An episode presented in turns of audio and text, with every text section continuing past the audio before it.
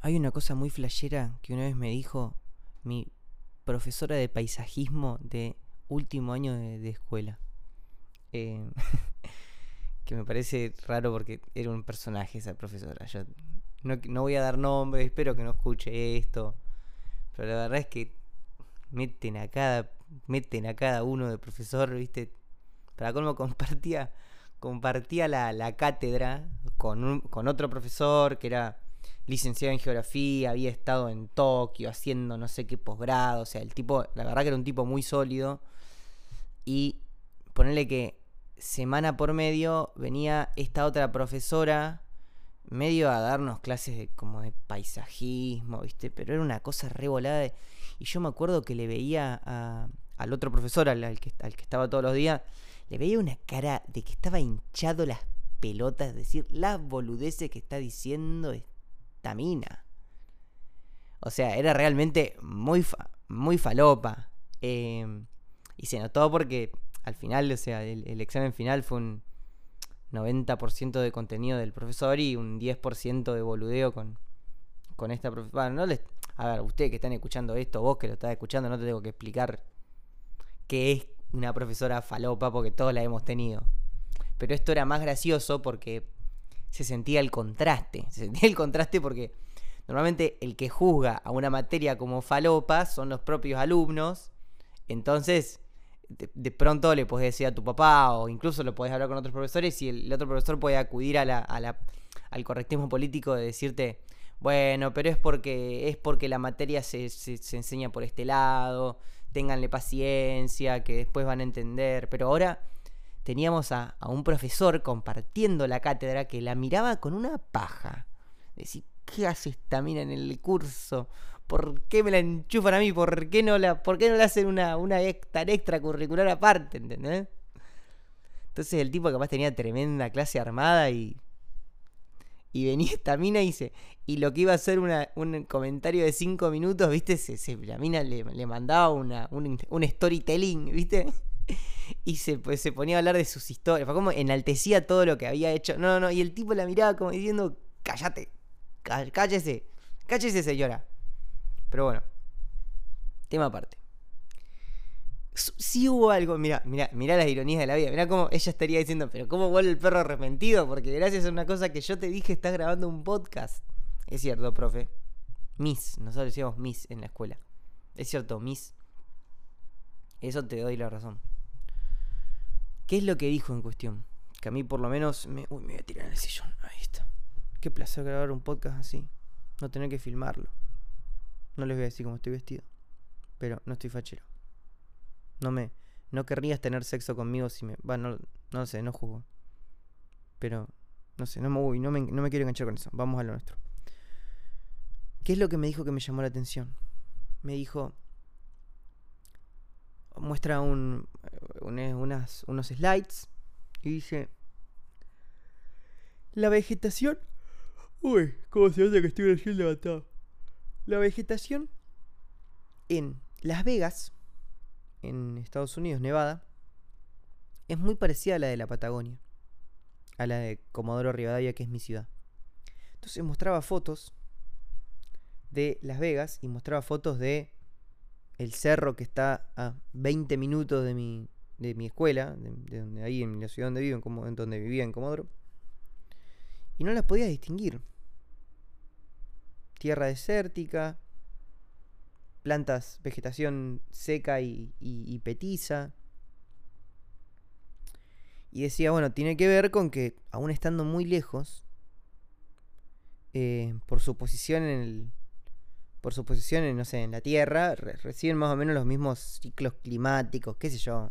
Se entiende, ¿no? O sea, le pasaban más o menos las mismas cosas, entonces eran muy parecidas a pesar de estar muy lejos. Y digo, Che, qué flashero esto.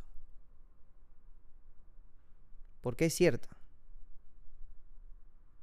Hay veces que. Hay veces que. Que conoces a alguien hace dos semanas y decís, wow, loco. Te entiendo. Te entiendo y te quiero mucho. Porque haber vivido lo mismo te da esa esta, esta sensación de, de, de almas hermanas, parecidas. Aunque hasta hace dos semanas no sabíamos de la existencia del otro. Como que e, este flash de la Patagonia y Las Vegas, que estando tan lejano, loco, crece la misma planta. En, en, en la tierra pasa la misma cosa. Y también me da mucha humildad de decir, somos víctimas de nuestras circunstancias, loco. Hacemos lo mejor que podemos con la situación que nos tocó. Yo no digo que hay que, que, hay que tolerar a Mansalva y. Porque, porque realmente creo que, que la. No sé. Que la violencia hay que reprimirla.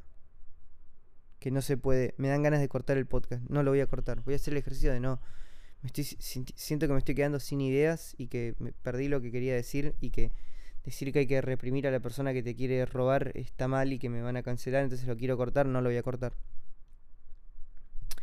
Pero más allá de que creo que al, acto de violencia último sí hay que reprimirlo, y también a, no sé, a los discursos que violentos, o sea, no sé, si una persona se pone enfrente de una sinagoga y dice, che, habría que meter una bomba y matar, y matar a todos los judíos que están acá adentro, bueno, eso también hay que reprimirlo, loco, sos un hijo de puta. Pero de ahí para atrás, pienso en toda la gente mala del mundo desde grandes dictadores hasta cualquier mal tipo o persona que... No hay malos tipos, personas que están haciendo cosas malas ahí caminando por la calle. Y digo, ese podría haber sido yo. Ese podría haber sido yo. La palmera es una la palmera que está en el medio de la, ¿Hay palmeras? Bueno, el árbol que está en el medio de la selva amazónica, ahí lleno de rodeado de vegetación verde em, y, de, y de una flora y una fauna recontra variada. La única razón por la cual no nació arbustito petizo seco en el medio del desierto es porque no nació en la Patagonia. La palmera podría mirar al arbusto seco patagónico y decir, ese podría haber sido yo. si, el clima hubiera sido el mismo, yo hubiera salido igual que eso. ¿Tengo derecho? Yo que soy una palmera verde, brillante, alta, esbelta, que salgo en todas las publicidades de paisajes y que soy reserva natural, ¿tengo derecho a criticar al arbustito seco eh, en el medio del desierto de Comodoro? ¿Tengo derecho a juzgarlo? Si lo único que nos diferencia es que yo nací acá en Brasil, en el medio de la selva amazónica, y ella, y ella nació en la Patagonia. La mayor prueba de eso es que, fíjate cómo el arbustito de la Patagonia y el arbustito de Las Vegas es exactamente el mismo, o muy, muy parecido. Y uno podría alegar, bueno, Oski, pero sí, uno también es dueño de su destino y uno puede... Sí, es cierto, lo que nos diferencia de la palmera es que nosotros tenemos plano mental, el ser humano, por sobre todas las cosas, tiene autoconciencia, que es la capacidad de pensar sobre su propio pensamiento. Esto que hacemos acá en los podcasts, que es reflexionar, decir, me siento a contemplar lo que pasa por mi mente, me siento a contemplar mis deseos, aspiraciones, mis miedos, y, puedo hablar de eso. Es una capacidad única del ser humano que nos da un grado extra de libertad. Nos da un poquitito más de libertad. Pero hasta ahí no va. Hasta ahí nomás. No me gusta citar a la ciencia para apelar a la autoridad y, y, y liquidar el debate acá, como para decir, che, lo dice las. Yo estoy citando a la ciencia, por ende tengo razón. Ahora, más avanza la neurociencia, más nos damos cuenta que, nuestra capacidad de decidir es muy poca.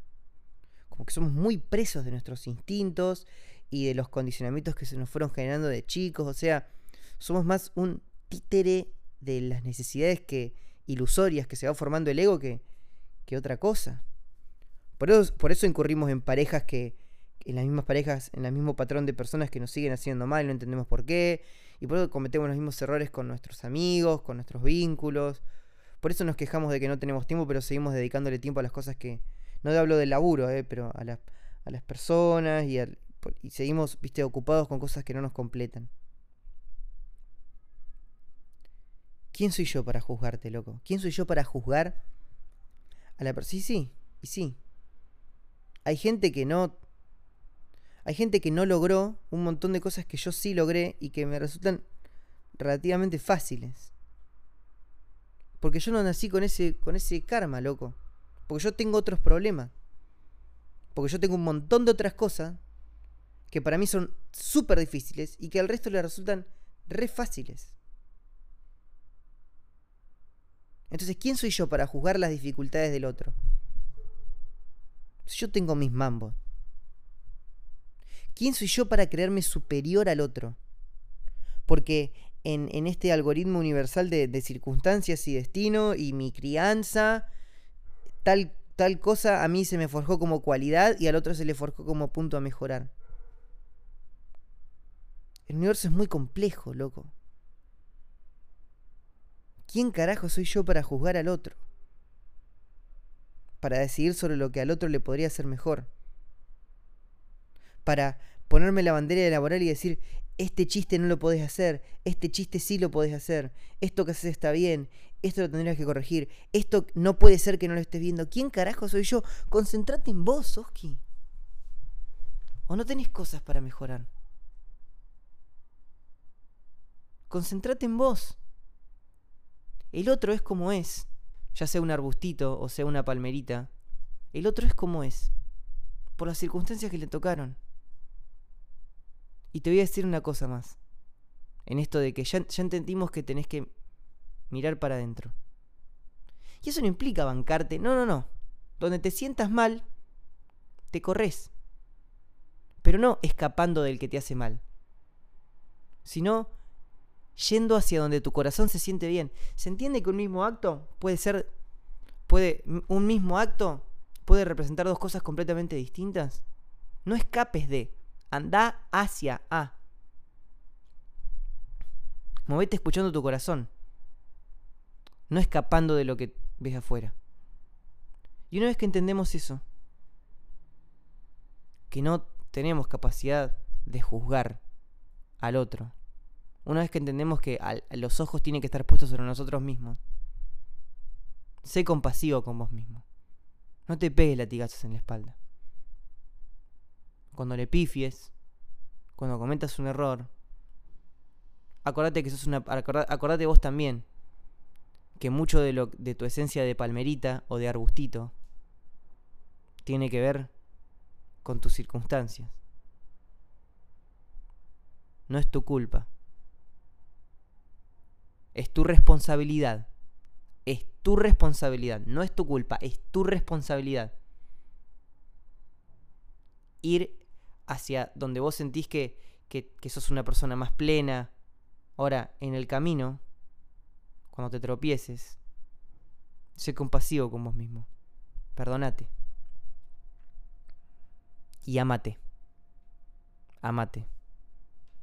Y ya si me pongo idealista, amate a vos y a todas las personas y a todas las cosas que pasan. Sean palmeritas o sean arbustitos secos del desierto. Porque todos tienen sus circunstancias, sus historias y sus lecciones para contar.